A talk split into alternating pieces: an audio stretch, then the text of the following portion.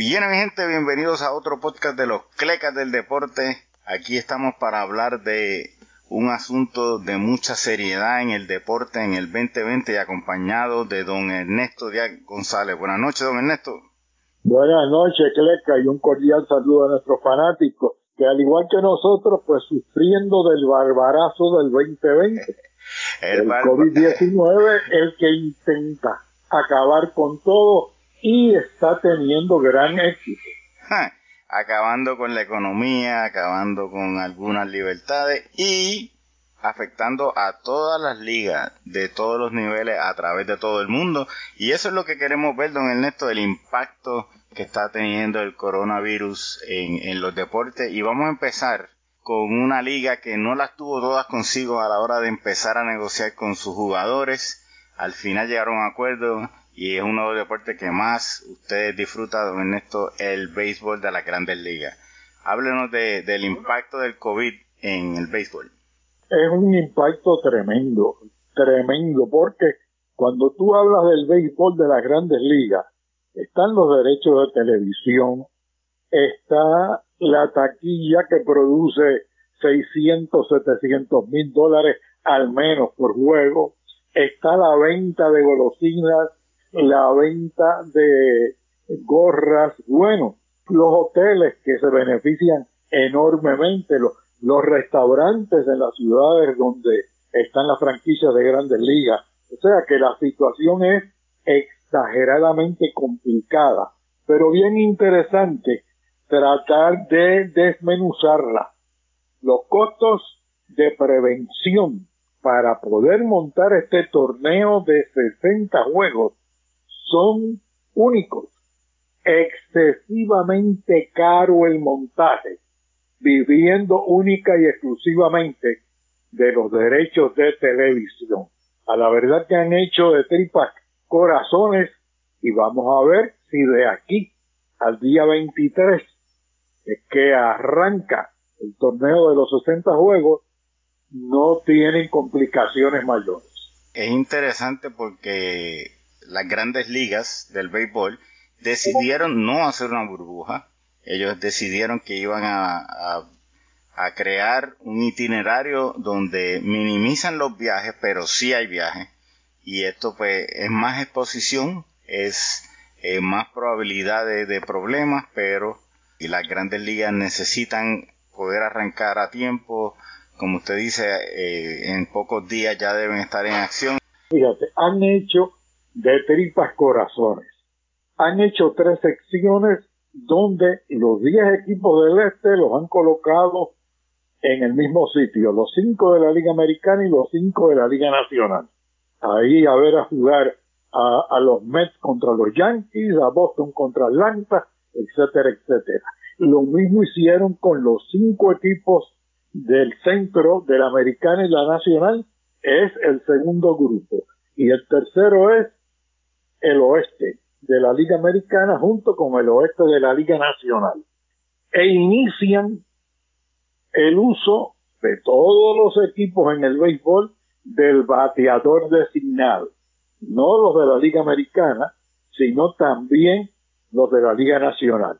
Y ponen en funciones también otros patrones tratando de montar un espectáculo que sea del agrado de los fanáticos empezando con un roster de 30 jugadores por equipo, a los 15 días reduciéndolo a 28 y a los 30 días a 26. Todo esto para darle más profundidad en el picheo por motivo de la cantidad de juegos que van a jugar en tan poco tiempo. Esto es importante señalar. Sin fanáticos en las gradas, solamente el personal clave de los dos equipos participantes y uno que otro miembro de la prensa, todos con muchísimas limitaciones. Bueno, un factor son las nuevas reglas que van a haber para esta temporada. Uno de ellos es que si se va a entradas extras, va a empezar con un corredor en segunda base. Esto ya lo vimos en el Clásico Mundial de Béisbol. Las grandes ligas lo van a tener. Eh, lo otro es la limitación de cambios de lanzadores. Esto, esto podría traer a jugadores de posición lanzando debido a cómo están eh, estas reglas, así que eh, es como que todavía más complicado toda esta cosa. Y la tercera complicación, don Ernesto, es no hay triple A, no hay doble A. si hay lesiones, ¿dónde yo voy a buscar jugadores? ¿Cuánto tiempo hasta Yo te puedo, sí. te puedo decir. O sea, el roster per se de los equipos va a ser de 40 jugadores. Y una escuadra tipo taxi de otros 20 jugadores más, que se quedarán en, el, en, en la base, en su parque local, entrenando cuando el equipo esté de visitante y, y practicando tempranito en la mañana los días de juego. Es que tienen que tener unos jugadores en reserva. Seguro. Como están haciendo en los juegos de preparación, que están llevando a los regulares poco a poco y están muchos jugadores que luego los enviarán hacia su casa, pero los mantienen por lo menos de nombre en el roster.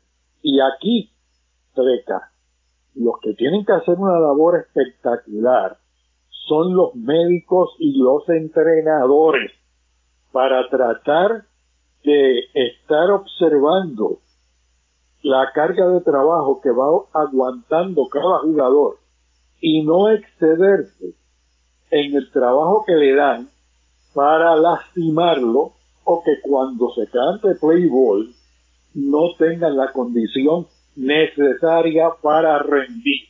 Es que aquí entra el factor de los médicos y de los entrenadores a ser uno de gran, pero de gran valor. Bueno, pero si alguien lo envió para la casa, me imagino que tiene que tener algún tipo de cuarentena antes de unirse al equipo, porque si no, no hay avance, ¿no? Entonces, quiere decir que cualquier lesión me tardo 14 días en reemplazarlo o el tiempo de cuarentena que determine. O sea que es complicado, es complicado, es una complejidad adicional de esta temporada. Como pasó en Japón, si un equipo consigue cuatro o cinco positivos, que tengas que poner un número grande de jugadores, que se hará con el itinerario de ese equipo, bien complicado, bien complicado, no tienen todas las contestaciones en este momento. Y nos movemos a una liga que trató de hacerlo de una manera completamente contraria, donde van a poner sus jugadores en una burbuja y, de esa manera controlarlo todo. Y estamos hablando de la NBA. Háblenos de la NBA, don Ernesto. Bueno, ahí se han ido con la burbuja para tratar de controlar el problema. Y a unos costos y a unos riesgos tremendos. ¿Por qué? Porque tú tienes que bregar con 30, 40 personas de cada equipo y tenerlos a todos en el hotel, comiendo en el hotel, desayunando, almorzando, saliendo de la habitación vestido para jugar y sin salir de los predios del el hotel. ¿Qué sucede con esto? Tú llevas a los jugadores que ya han sido chequeados, digamos, los de Dallas en Dallas, y llegaron y volvieron a ser chequeados en Orlando, los que están en perfecta salud, esos comienzan a entrenar, los que no están en perfecta salud o tienen el COVID, los retiran, los mandan a cuarentena y cuando estén ready, entonces lo unen al equipo. ¿Qué sucede aquí? La inversión en los chequeos es brutal porque practican hoy, pasa un día y al día siguiente hay examen para todo el mundo, evitando de que si dos, tres, cuatro, cinco salen positivos, sean la base para el contagio de algunos 25 o 30 más. O sea, eso no está fácil. Pero van a tratar con eso y van a empezar a jugar el día 30 con una situación bien, bien rara, donde por entendido de los ganados y perdidos hasta el momento, hay unos equipos que han sido totalmente eliminados. Quédense en su casa o a practicar todo el mundo por su cuenta para el año que viene. tienen un caso quedándose con 22 equipos del total de 30, que es el Washington en la conferencia del Este, que no va para ningún sitio. Lo que va a hacer ahí es ayudar como componente para definir las posiciones del 1 al 8, porque si no va a jugar Bill, no va a jugar Brian, no va a jugar Bertans, ¿con quién van a jugar? ¿Con Cleck y con Ernesto? No, no van para ningún sitio. ¿Llamarán a, a, PJ Ramos otra vez? no, sabemos. Pero lo interesante de Ernesto es Brooklyn, que ha perdido siete jugadores de su roster, va a entrar a los playoffs por, por esta situación de Washington. La ventaja de Brooklyn sobre Washington es seis juegos y van a entrar, o sea, es bien difícil que, que como usted dice, que Washington gane juego, así que eso va a hacer que Brooklyn, aunque no gane ningún juego, probablemente entre a los playoffs con una escuadra mucho menor, ¿verdad? Entra, entra, porque son nueve y se, y se quita uno, van a entrar octavos. Pero el caso de Brooklyn voló la verja. fue, o, o fue un batazo entre dos en grama artificial y parque abierto. La bola todavía está corriendo porque tienen una cantidad notable de positivos de sus jugadores actuales.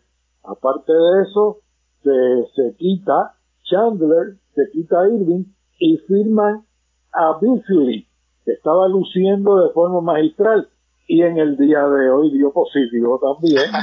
O sea, que, que, que, cuando no llueve, por lo menos caen sus rayos y centellas para el equipo de Brooklyn. Básicamente decidí esa conferencia y en el otro lado pues hay equipos que han tenido sus bajas, no ninguna muy grande todavía.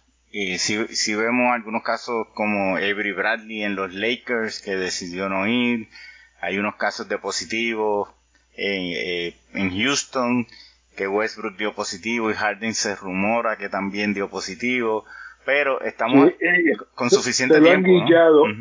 Ese positivo es un guillado, porque se quedó en Houston todo el trayecto que se cumplen los 14 días y que lo chequeen dos veces más y esas dos veces de, de negativo.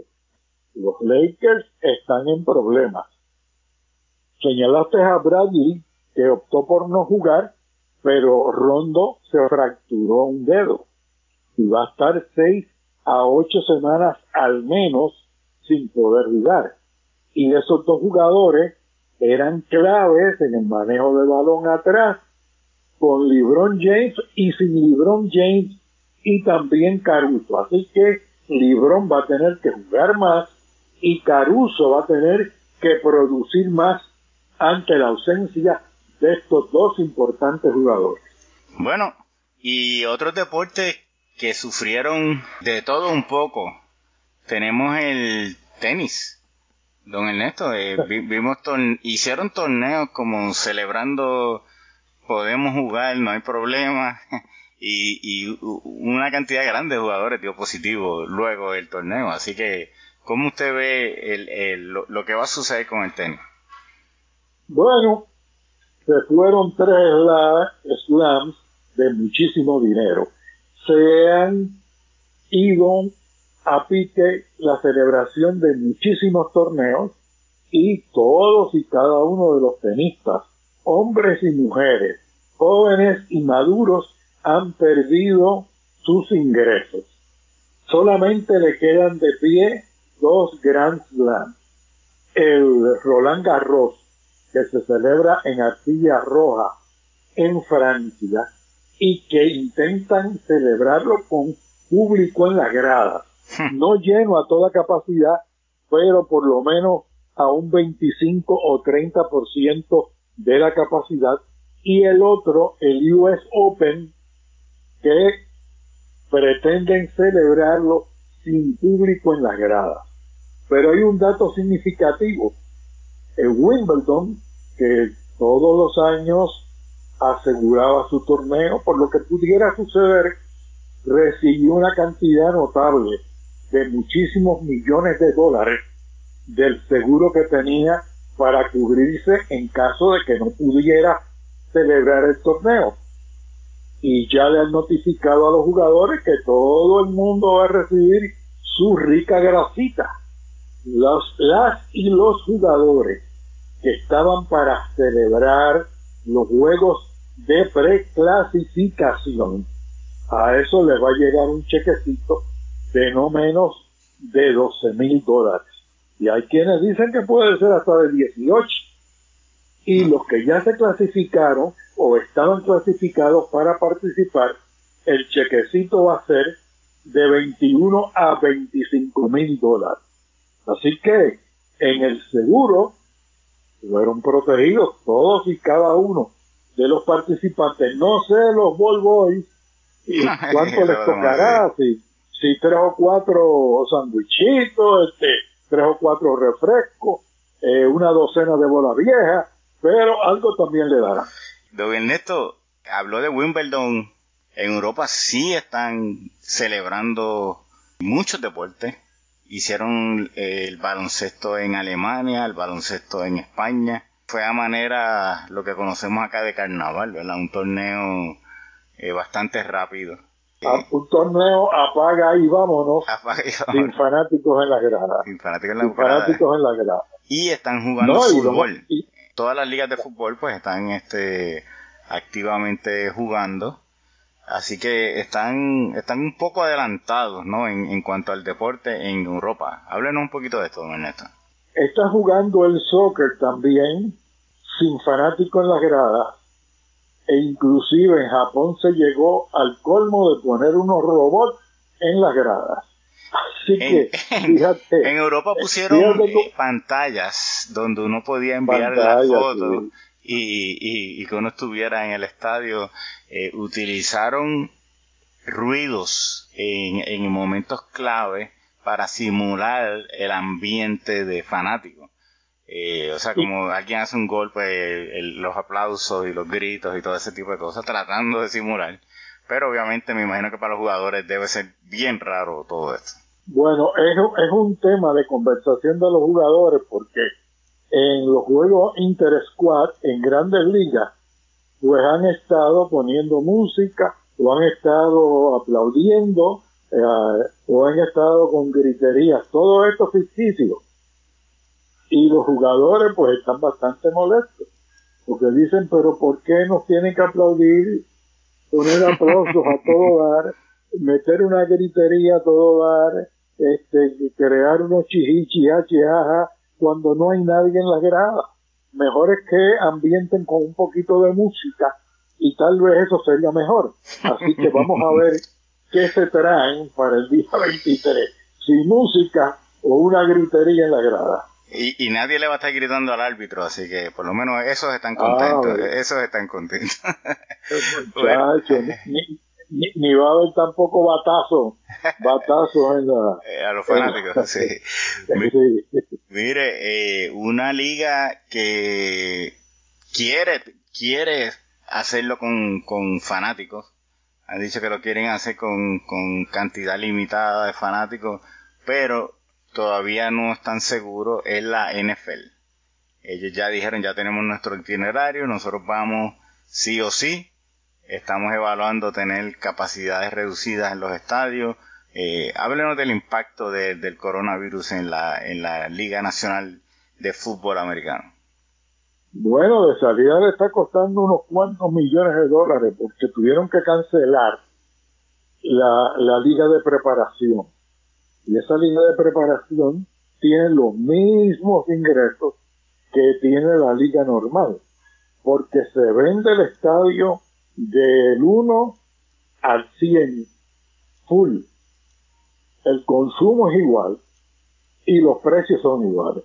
O sea que están perdiendo una buena cantidad de millones de dólares en la cancelación de los juegos de preparación y también un lío que está corriendo desde hace 5, 6, 7 años, finalmente explotó con todo este problema que ha habido del racismo eh, recientemente en Estados Unidos, donde las pieles rojas de Washington en la NFL, Washington Redskins, perdieron el mote y Washington jugará con otro apellido. para el próximo torneo, como se espera también que de un momento a otro Cleveland, los indios de Cleveland en la Liga Americana, pues vean desaparecer el mote de indios y jugar con otro mote por motivo de esta misma situación.